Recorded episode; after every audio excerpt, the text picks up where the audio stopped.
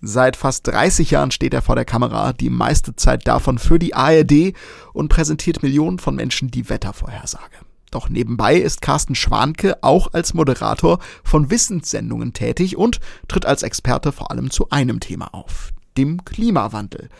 Mein Kollege Max und ich haben Carsten Schwanke interviewt und mit ihm über seine Anfänge, die Faszination seines Jobs und die Gefahren des Klimawandels auch für unsere Region gesprochen. Genau. Aber erstmal würde ich Sie gerne fragen wollen, wie es eigentlich ähm, ja, bei Ihnen dazu kam, äh, dass Sie die Leidenschaft für Meteorologie gefunden haben, so zum Einstieg.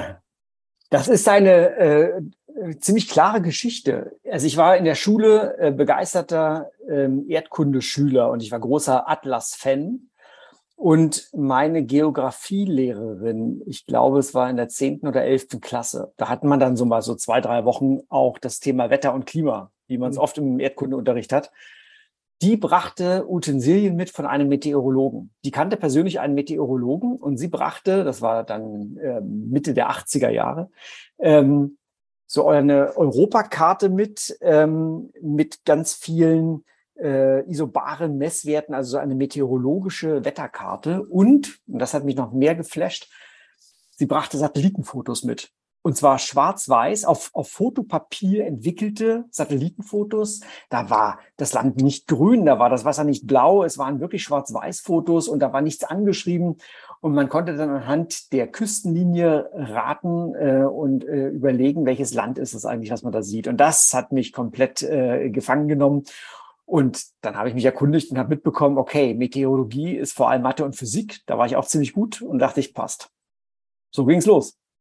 Dann kam das Meteorologie, Meteorologiestudium.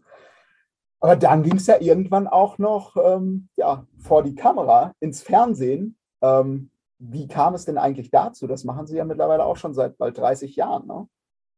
So sieht es aus. Ähm, es, es war schon auch mein Wunsch, als ich Meteorologie studierte, eines Tages die Wettervorhersage zu machen. Also wirklich auch in den Medien die Wettervorhersage zu machen. Und man muss auch sagen, damals gab es nicht so viele Wettersendungen mit Moderatorinnen wie heute. Ähm, es waren nur wenige. Und deshalb habe ich mir auch eigentlich keine Chancen äh, da äh, eingeräumt und dachte, okay, aber ich versuche es wenigstens. Und der klassische Weg damals wie heute sogar noch mehr ist der, dass man nach dem Studium in der Forschung bleibt, äh, seine Doktorarbeit macht. Das dauert meistens eher vier als drei Jahre. Ähm, und dann bleibt man ähm, in dieser ganzen äh, Forschungstruppe drin. Es gibt natürlich immer welche, die abwandern. Und das war eigentlich auch irgendwie mein vorgezeichneter Weg. Und ich habe es aber versucht und ähm, bin dann damals auch äh, ziemlich äh, zapp, zapp, äh, habe ich Glück gehabt und äh, bin genommen worden, und zwar bei der Meteo Media äh, damals eine der ersten bekannten privaten Wetterfirmen, die dann auch das Wetter äh, für die ARD äh, vor acht gemacht haben. Und dann kam ich, ich glaube, ein Vierteljahr später, war ich auch schon vor der Kamera. Okay, also richtig schnell sogar. Ähm ja, das war, es war wirklich, es war der Sprung ins, ins kalte Wasser oder ins heiße Wasser, wie auch immer. Ähm, und es war am Anfang im Nachhinein betrachtet, äh, hu, äh, ziemlich waghalsig. Aber ich habe mich immer festgehalten an dem, was ich konnte. Mhm. Also ich habe mich immer zurückbesinnen können auf die Meteorologie, also auf mein Fach, was ich studiert habe, auf das Wetter, das ich erzählen möchte, auf das, was ich spannend finde und wusste auch, wenn ich mich umdrehe und sehe die Deutschlandkarte hinter mir, dann kann ich blind sagen, welche Orte sich wo befinden. Also auch das eine, eine Sicherheitslinie, die ich auf jeden Fall immer hatte in meinem Rücken. Ähm, und ähm, so bin ich dann eben ins Fernsehen und damit auch in die Medien gekommen. Mhm. Und was ist denn für Sie so das Schöne, ähm, Menschen jeden Tag das Wetter präsentieren zu können? Es gibt verschiedene Ebenen. Das Schöne ist auf der einen Seite, das ist auch das Spannende an diesem Beruf, das Wetter ist jeden Tag anders. Es gibt keinen zweiten Tag, der genauso ist wie der andere. Und das ist das Schöne. Man befasst, man befasst sich jeden Tag neu mit diesem Wetter, mit dem, was sich da draußen entwickelt. Man sucht, und jetzt kommt dieser mediale Aspekt, der journalistische Aspekt äh, als nächste Ebene, man sucht nach spannenden Geschichten. Ich setze mich also dahin und überlege mir, auch an Tagen, die erstmal auf den ersten Blick langweilig erscheinen, weil irgendwie die ganze Woche Hochdruckwetter und irgendwie doch gleich. Es gibt jeden Tag eine neue Geschichte, mehrere sogar. Und die zu finden und die aufzubereiten und zu erzählen, das sind so die Sachen, die mich daran sehr faszinieren. Gibt es denn etwas oder könnte man sagen, dass sich in den ja, bald 30 Jahren hm, was verändert hat, so wie das Wetter präsentiert wird oder wie über das Wetter gesprochen wird? Ich auf jeden Fall. Klimawandel im, Hinterko im Hinterkopf. Also das Wetter hat sich auf jeden Fall, also die Art und Weise der Wetterpräsentation hat sich in den letzten 30 Jahren definitiv geändert. Ich erinnere mich daran, dass wir durchaus auch mal damals noch Ende der 90er auch mal eine Phase hatten, da war es alles sehr lustig. Wir hatten auch mal so Musikbands bei uns im Studio, die dann in diesem drei Minuten Wetterbericht noch irgendwie einen Song äh, performt haben. Ähm, es war also durchaus mal sehr unterhaltsam und lustig. Und es hat sich aber auch wieder geändert. Und das, was geblieben ist, das ist dieser rote Faden des Geschichtenerzählens. Ähm, dieses den journalistischen Ansatz und zu sagen, was ist da spannend da draußen?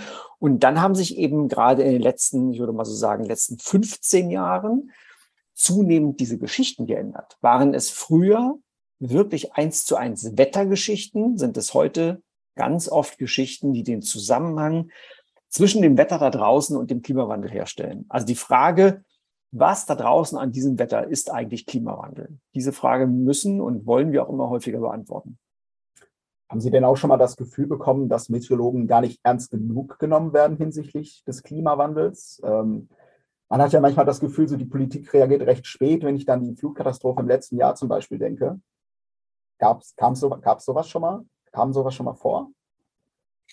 Das hängt natürlich von den Menschen ab. Also es gibt ja Leute, die da sehr ähm, schon ein sehr starkes Bewusstsein dafür entwickelt haben und denen das sehr bewusst ist und die genau zuhören und das sehr ernst nehmen. Und es gibt natürlich eine große oder es gibt eine andere Fraktion, die genau das Gegenteil macht, die also sagt, das ist doch alles Humbug.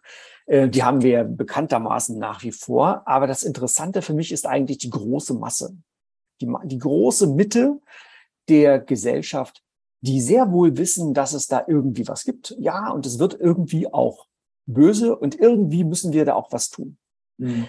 Komme aber bitte nicht zu stark, bitte nicht zu sehr aus meinem Portemonnaie und nicht zu schnell. Das hat doch noch ein bisschen Zeit und irgendwie, ob ich sage jetzt mal ähm, heute ähm, 23 oder 24 Grad sind, das ähm, äh, holt doch keinen hinterm Ofen vor. Ne? Also wo ist mhm. das Problem? Und das zeigt, dass dieser Klimawandel beim Großteil der Gesellschaft und übrigens auch bei einem Großteil der Menschen in der Politik, an den Entscheidungsstellen in dieser Gesellschaft, an den Hebeln in dieser Gesellschaft nicht richtig verstanden ist. Und aus meiner Sicht ist eines der großen Probleme, ist dieser Fokus, liegt, dieser, liegt es in diesem Fokus auf diese globalen Mittelwerte, also diesen diesen Kampf, ob die Erwärmung bei 1,5 Grad oder 2 Grad gestoppt wird, diesen Kampf versteht kaum ein Mensch, weil wir nicht deutlich genug machen können, was eigentlich der Unterschied bei jedem Zehntelgrad bedeutet. Also nur mal ein Beispiel, was ich gerne erzähle. Ähm, in den letzten 60 Jahren ist weltweit die globale Mitteltemperatur um 0,8 Grad angestiegen. 0,8 Grad ist nichts. Also wenn wir beide rausgehen, wir könnten nicht mal die Temperatur da draußen auf ein Grad Genauigkeit schätzen. Also, oder fühlen. Ne? 0,8 Grad ist also erstmal nichts. Die Höchsttemperaturen in Deutschland in den letzten 60 Jahren haben sich im gleichen Zeitraum aber um vier bis sechs Grad erhöht. Also als wir noch in den 60er Jahren hatten wir die heißesten Tage des Jahres im Bereich 30, 31 Grad. Da gab es viele Sommer, die hatten nicht mal einen Tag mit 30 Grad. Heute liegen wir bei 36 Grad im Mittel. Mhm. Also das ist der Punkt. Ne? Wir müssen hinschauen, weg von diesen globalen Mittelwerten, die auch in diesen Weltklimaberichten genannt werden. Das ist, finde ich, das ist Augenwischerei. Das, damit machen wir es nicht deutlich. Wir müssen auf die einzelnen Daten schauen und dann wird der Klimawandel sehr deutlich und wer dort hinschaut, begreift es auch. Auch hoffentlich diejenigen, die den Klimawandel leugnen. Wie begegnen Sie eigentlich solchen Menschen? Also es gibt ja, es gibt ja Hardcore-Leugner, die wollen es einfach nicht wissen. Also die werde ich auch nicht bekehren. Ne? Mhm. Das ist aber ja viel mehr inzwischen aus meiner Sicht eine, eine Frage eines, einer Anti-Haltung gegen die Gesellschaft. Eine Anti-Haltung gegen die herrschende Politik, gegen die, sage ich mal jetzt, obere Klasse, gegen den öffentlich-rechtlichen Rundfunk. Also ganz stark hat das etwas damit zu tun, dass man gegen etwas sein will und den anderen irgendwie eins auswischen will. Das hat also wenig damit zu tun, dass man sich ernsthaft mit irgendwelchen Themen, mit Inhalten, mit Daten auseinandersetzt. Mhm. Jetzt darf ich Ihnen gerade noch meinen Kollegen Max vorstellen, der gerade noch reingekommen ist. Hallo. Ähm, der hat vielleicht auch noch ein, zwei Fragen an Sie. Ähm, genau, aber ich würde jetzt erstmal eben ähm, ja, weitermachen und fragen, okay, ähm, ich glaube, es steht außer Frage, dass äh, Flutkatastrophen und Hitzewellen ja, es häufiger geben wird, oder? Ähm, gibt es also gibt's einen Trend zu speziellen Unwetterereignissen, die jetzt deutlich zugenommen haben oder deutlich zunehmen werden noch? Wir können ja mal anfangen bei dem, bei dem sichersten Parameter, das ist die Temperatur. Die Temperatur steigt und wir werden also in Zukunft weiter steigende Temperaturen erleben, wahrscheinlich sogar mit einem noch höheren Tempo. Und das heißt, in erster Linie, das, was uns am meisten plagen wird, sind Hitzewellen im Sommer.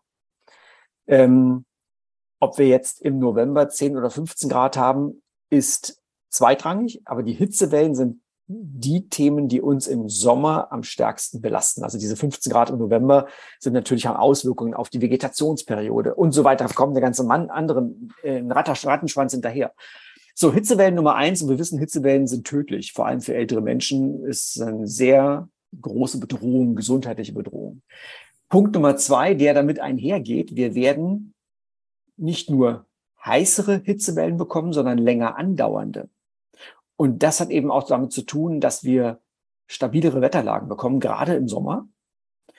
Und wenn wir dann eben eine solche Hitzewelle haben, oftmals auch unterstützt von einem Hochdruckgebiet, bedeutet das auch, dass es oftmals mit großer Trockenheit daherkommt. Also das heißt, zum einen hat die höhere Temperatur fördert die Verdunstung über die Pflanzen.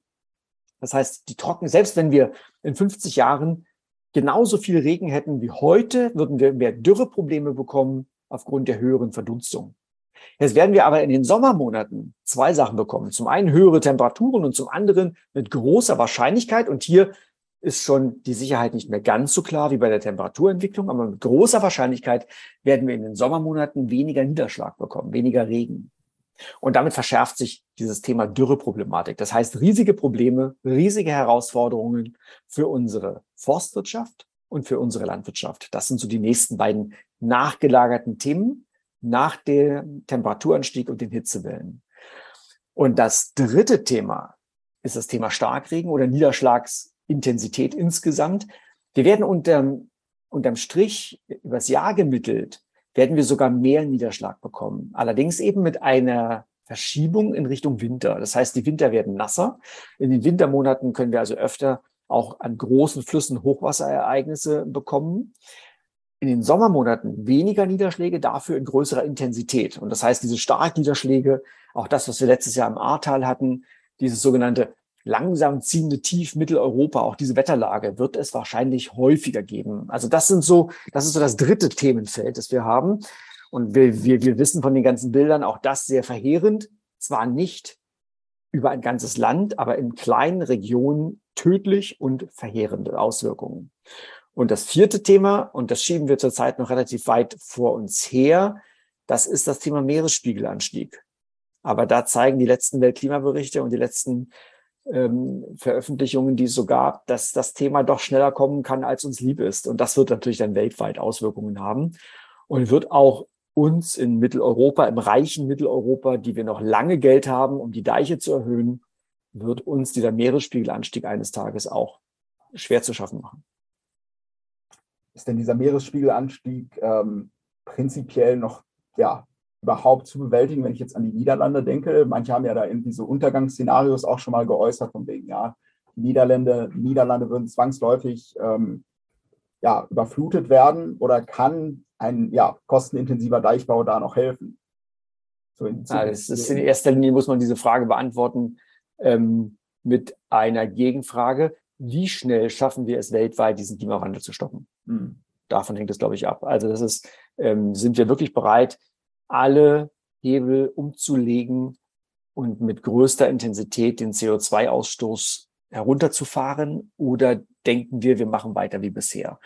Bei letzterer Version wird das für die Niederlanden, für große Bereiche der Niederlanden, die ja unter Meeresspiegel liegen und nur durch Deiche vom, vom Meerwasser geschützt sind, wird es in der Tat sehr schwer weil man kann auch die besten Deiche nur bis zu einer gewissen Grenze erhöhen. Und wenn auf der anderen Seite dann das Meer mit 10, 12 Metern daneben steht, äh, und drückt, dann wird irgendwann irgendwo ein Deich brechen. Also das, da muss man, glaube ich, kein Prophet sein. Ähm, von daher ist es eben so wichtig, immer wieder auf die noch verbliebene Restchance hinzuweisen. Und selbst wenn wir diese 1,5 bis 2 Grad nicht schaffen, auch dann ähm, ist es eben wichtig, jedes weitere Zehntel Grad versuchen zu vermeiden beim Temperaturanstieg, um genau solche extremen Folgen, die dann wirklich Auswirkungen auf Millionen Menschen haben oder weltweit Milliarden Menschen, ähm, um die dann noch halbwegs in den Griff zu bekommen. Hm. Sie haben es ja vorhin auch schon erwähnt, jetzt weniger Niederschlag im Sommer. Gleichzeitig ähm, sind aber doch auch schwerere Gewitter zu beobachten, Superzellen, aus denen sich gegebenenfalls sogar Tornados bilden können. Nehmen die nicht auch zu? Das wissen wir nicht. Da gibt es wirklich ein ganz klares, äh, keine Ahnung. Wir sehen zum Beispiel auch bei tropischen Wirbelstürmen, also das sind ja diese großen Dinger, die wir von Satellitenbildern kennen, äh, die in der Karibik hinwegziehen oder auch über den Pazifik, die 1000 Kilometer im Durchmesser groß sein können. Wir sehen keinerlei Tendenz zu mehr oder weniger von diesen Dingern. Ähm, es ist eine große natürliche Variabilität in den Daten von Jahr zu Jahr. Es gibt Jahre mit mehr, Jahre mit deutlich weniger ähm, Auftreten dieser Hurricanes und Taifune. Ähm, aber was wir ganz klar sehen, ist, dass die, die es gibt, heute deutlich mehr Energie enthalten. Also das heißt mehr Wasserdampf, mehr Wolkenwasser, mehr Regen, höhere Windgeschwindigkeiten, mehr Sturzfluten und so weiter, weil einfach eine höhere Grundtemperatur kann die Atmosphäre mehr Wasserdampf speichern. Dieses Wasser verdunstet aus den Ozeanen. Und wenn ich, und Wasserdampf ist der Energieträger in der Atmosphäre Nummer eins. Und wenn ich mehr Wasserdampf in der Atmosphäre habe, habe ich mehr Energie. Es können sich eben mehr Wolken bilden. Die können dicker, die können mächtiger werden. Und das beobachten wir. Es gibt also heute deutlich mehr tropische Wirbelstürme der Kategorie vier bis fünf der beiden höchsten Kategorien, als noch vor 50, 60, 70 Jahren. Jetzt zu den Tornados. Ähnliches Thema bei den Tornados. Bis so ein Ding entsteht, dazu gehört mehr als nur eine dicke, fette Gewitterwolke. Dazu gehört ein ganz spezielles Zusammenspiel verschiedenster Faktoren, vor allem Hinblick auf Windscherung. Damit meinen wir die Änderung der Windrichtung und die Änderung der Windgeschwindigkeit mit der Höhe. Damit da so eine Art Rotation reinkommt. So kann man sich das simpel äh, vorstellen. Ähm, und ob diese Bedingungen sich zum Beispiel so verändern im Zuge von stärkeren Gewittern, dass die mehr werden, das wissen wir nicht. Absolute Grundlagenforschung. Mhm. Also eine Prognose ist auch prinzipiell sehr schwierig, ne, was die Entstehung von solchen Situationen ja. angeht. Wir ja. sehen inzwischen in den Wettermodellen ziemlich gut, dass wir Tage haben, wo wir sagen, oh, das sind, da sind gute Bedingungen dafür da. Weil wir kennen die Windverhältnisse auch in der Prognose für den nächsten Tag. Also das heißt, wir können grob abschätzen, oh, Achtung, aufpassen, es könnte ein Tornado entstehen. Wir wissen ja, es gibt, kann auch bei uns in Deutschland, in Mitteleuropa genauso kräftige Tornados wie in den USA geben. Es gab auch schon bei uns F5-Tornados, also die zerstörerischsten, den letzten, glaube ich, im 18. Jahrhundert. Das weiß man aus alten Kirchenbuchaufzeichnungen. Wir wissen aber natürlich auch, bei uns gibt es deutlich weniger Tornados als im mittleren Westen der USA. Ähm, und deshalb sind wir nach wie vor sehr vorsichtig, dieses Wort in der Prognose in den Mund zu nehmen. Es, es bringt auch niemandem etwas, weil ich kann es niemals am Vortag vorhersagen, wo dann diese wenige Kilometer lange Schneise sein wird, wenn mal eine aufgetreten ist. Aber unabhängig davon sehen wir natürlich, dass kräftige Gewitter dann eben genauso verheerend und tödlich sein können durch äh, Blitz und Donner, durch, äh, nicht, durch den Donner, sondern durch den Blitz oder durch Sturm- und Orkanböen. Und da ist auf jeden Fall zu vermuten, dass die im Zuge des Klimawandels Gewitter als solche kräftiger bei uns ausfallen werden als bisher. Hm. Kann eigentlich auch was zu, zu unserer Region im Ruhrgebiet sagen? Ähm, ist hier vermehrt mit Unwetterereignissen durch den Klimawandel zu rechnen? Es scheint ja so ein bisschen zu variieren von Region zu Region. Ich glaube, Brandenburg ist ja quasi das Bundesland, was am meisten mit der Dürre kämpft. Ähm, ich muss da jetzt zum Beispiel an Flüsse wie die Ruhr denken, die ja früher auch durch Zuführung von, von Schwermetallabfällen und was weiß ich was äh, ökologisch sehr, sehr gebeutelt wurden. Ähm, welche Auswirkungen hat denn sowas, wenn dann auch noch der Klimawandel dazukommt?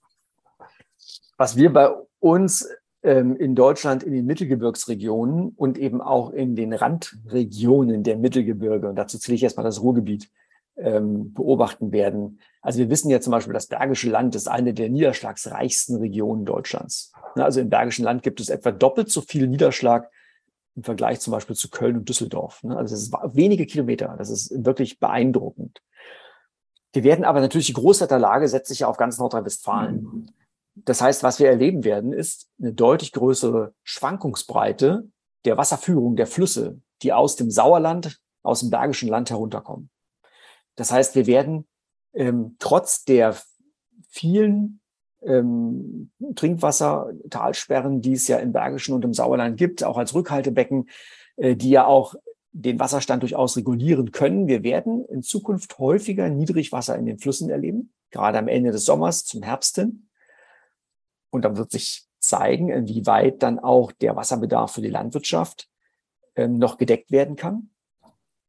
Und wir werden auf der anderen Seite, das, was wir im letzten Jahr hatten, ja nicht nur im Ahrtal, sondern ja auch am Nordrand äh, des Sauerlandes äh, und im Bergischen, ähm, eben solche Starkniederschläge auf jeden Fall bekommen. Also diese Gefahr von, von großen Unterschieden, eben auf der einen Seite Niedrigwasser, auf der anderen Seite auch zerstörerische Fluten, gerade in Mittelgebirgen und mittelgebirgsnahen Regionen, wo es dann eben auch ohne große Vorwarnung zu solchen Sturzfluten kommen kann. Oder besser gesagt, mit nur wenigen Stunden Vorwarnung. Die gibt es ja immerhin. Darauf müssen wir uns einstellen. Und darauf kann man sich einstellen. Ne, wir müssen also unsere Warnsysteme, wir müssen die Uferbebauung uns anschauen und, und Risikogebiete benennen in solchen gefährdeten Bereichen. Und wir müssen ausgehen von den höchsten Hochwassermarken, die wir aus der Geschichte kennen. Und am besten packen wir da noch ein bis zwei Meter oben drauf. Und dann müssen wir hergehen und sagen, okay, wie können wir, wenn zehn Kilometer flussaufwärts die Pegel zerstört werden, weil die Sturzfluten kommen. Wie können wir dann so schnell wie möglich hier noch warnen? Was können wir machen? Das ist eine Herausforderung, aber diese Aufgabe ist auf jeden Fall lösbar. Und die müssen wir aber angehen. Hm. Wir haben vorhin schon mal kurz darüber gesprochen, dass es gilt, ähm, die große Masse abzuholen und ähm, ja, Bewusstsein für den Klimawandel zu schaffen. Ähm, was sind denn Sachen, die jeder Einzelne von uns tun könnte, um die ja nicht mehr zu stoppen der Erwärmung wenigstens noch einzudämmen? Das ist eine ganz schwierige Frage. Eine ganz schwierige Frage, weil wenn wir diese Frage ist auch gefährlich. Mhm.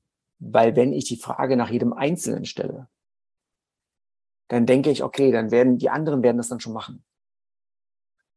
Ja. Das heißt, dann ja. vertraue ich darauf, ja. dass dieses vorbildhafte, äh, das, das aktive, äh, drei Prozent, sage ich mal, die aktiven drei Prozent, die sich sowieso in die Bresche schmeißen, die schon heute eine Menge machen, dass die das für mich rausreißen. Und das wird nicht funktionieren. Und ich meine, die Antworten, was wir machen können, die muss ich Ihnen nicht erzählen. Die lernt man heute im Kindergarten.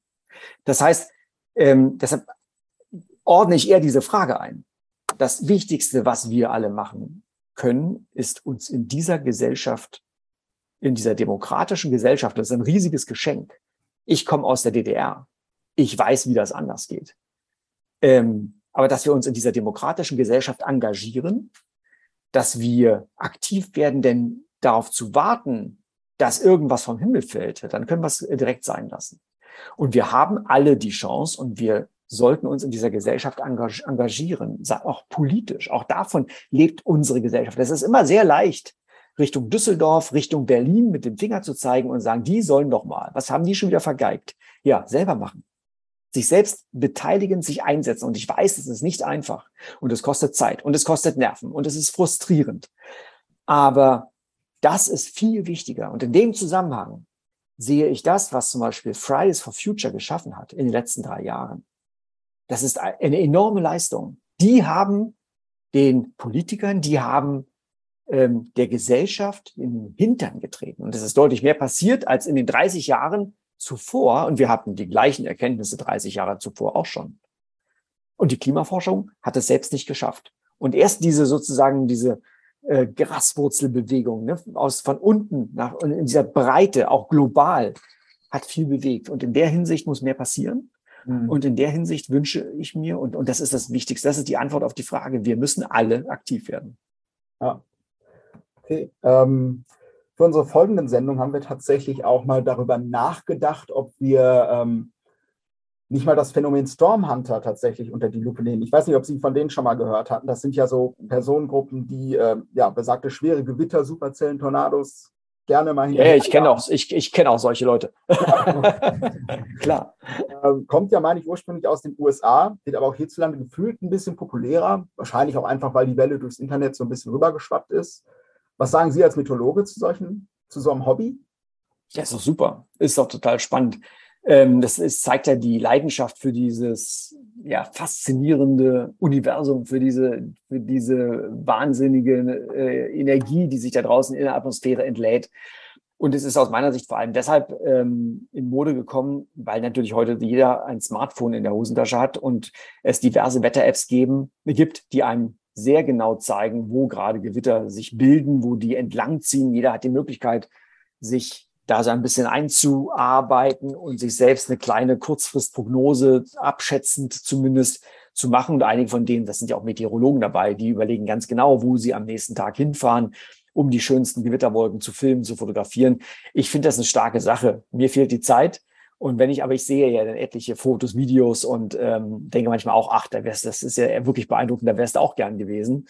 Mhm. Äh, gleichwohl hätte ich größten Respekt vor Tornados. Also ähm, und doch, trotzdem möchte ich mal einen sehen. ja, alles klar. Ein Spagat, ein Spagat, den ich noch irgendwie lösen muss. Ja, vielleicht irgendwann mal eine Doku oder so. Ja. Ja, aber wenn eine Doku muss man planen, da hängt zu viel ja. dran und ja. genau dann gibt es nichts. Das, das, ist ja das Spannende am Wetter. Wetter ist live, ja. Wetter kann man nicht planen und ich muss halt, halt um also als Stormchaser unterwegs zu sein, ich, ich muss die Möglichkeit haben, morgen mich auf die Socken zu machen und loszufahren. Mhm. Ja, klar. Äh, ja, dann wäre ich mit meinen Fragen tatsächlich durch. Ich glaube, mein Kollege, Kollege möchte noch mal kurz übernehmen, wenn das für Sie okay ist. Okay. Ich habe tatsächlich nur noch eine. Ich habe die anderen Fragen auch ergänzt. Ähm, ich würde gerne noch wissen, ähm, wir waren gerade schon auf der persönlichen Ebene ein wenig. Ist man sich denn, was Vorhersagen angeht, der Tragweite quasi bewusst, was man da so auslöst? Also ist man sich der Verantwortung quasi bewusst? Mal angenommen, man ja, geht jetzt vielleicht in Richtung der Vorhersage und trifft die jetzt nicht hundertprozentig. Und ja, nehmen wir, nehmen wir nur mal an, ähm, es werden einige Keller schon überschwemmt. Es geht ja auch noch mal im weitaus schlimmeren Maßstab. Ähm, ist man sich dem bewusst, wenn man diese Vorhersagen trifft? Absolut. Also das ist, ähm, und das ist eine, ähm, eine tägliche neue Herausforderung, weil jede Wetterlage ist anders. Ich kann leider nicht eine Schublade öffnen und kann diese Wetterlage hervorholen und sagen, den Leuten sagen, ach, eure Keller werden heute bis zu 80 Zentimeter unter Wasser stehen. Ne, das wäre natürlich easy going. Das ist nicht möglich, aber wir haben natürlich die Erfahrung von vielen, vielen Jahren. Ähm, und es ist die Kunst und die Herausforderung bei diesen Wetterwarnungen, gerade wenn es jetzt um Extremwetter geht, die Wetterwarnungen äh, angemessen zu formulieren. Und zwar so, dass die Leute begreifen, es wird kritisch, aber nicht zu übertreiben, denn jede nicht eingetroffene Unwettersituation ähm, ist natürlich genauso fatal. Das heißt also, damit gewinne ich nicht, sondern ich verliere sogar Vertrauen. Das heißt, es geht wirklich darum, die richtige Wortwahl zu finden und die richtige Abschätzung. Und es bleibt trotz der ganzen Wettermodelle, die wir zur Verfügung haben, am Ende immer ein Rest an Unsicherheit zurück. Zum Teil werden die Spitzen in solchen äh, extremen Wetterereignissen nicht genau prognostiziert. Zum Teil liegen die Modelle aber auch drüber. Und das heißt, da, da eine Abschätzung zu finden, ähm, die goldene Mitte zu finden, womit man wirklich dann richtig warnt zum richtigen Zeitpunkt in der richtigen Region. Das ist die tagtägliche Herausforderung oder die Herausforderung im Zusammenhang mit Extremwetterereignissen. Ähm, aber da ist man sich dieser Verantwortung auf jeden Fall bewusst. Und ich bin dann trotz dieser Vorsicht auf jeden Fall der Meinung, lieber einmal zu viel warnen, weil jedes Todesopfer ist eines zu viel. Und was ich zum Beispiel im Ahrtal gelernt habe, ähm, ist, dass wir auch deutlich mehr nochmal in die Grundbildung investieren müssen, auch in unseren Wetterberichten. Also ich habe gehört, ich weiß nicht, ob diese Zahlen belastbar sind, aber in Bad Neuenahr, Ahrweiler sind ungefähr 30 Menschen gestorben, weil sie in Kellern oder Tiefgaragen waren, weil sie irgendwas sichern wollten, weil sie ihr Auto rausfahren wollten. Und das hätte nicht sein müssen. Das heißt, wir müssen also wirklich ganz plakativ beim nächsten Mal sagen, nicht in den Keller gehen, nicht in die Tiefgaragen, nicht in Unterführungen fahren. Das sind die Todesfallen. Gehen Sie nach oben, bewegen Sie sich weg von dem Fluss. So ganz klassische, äh, also klassisches Eintrichtern, wie man es eigentlich so auch aus, aus Wetterberichten in den USA kennt. Manchmal machen wir uns darüber lustig, so nach dem Motto, wie doof sind die Leute da? Aber nein, das habe ich mir vorgenommen. Mhm. Davon kann man lernen. Äh, man kann es nicht deutlich genug sagen.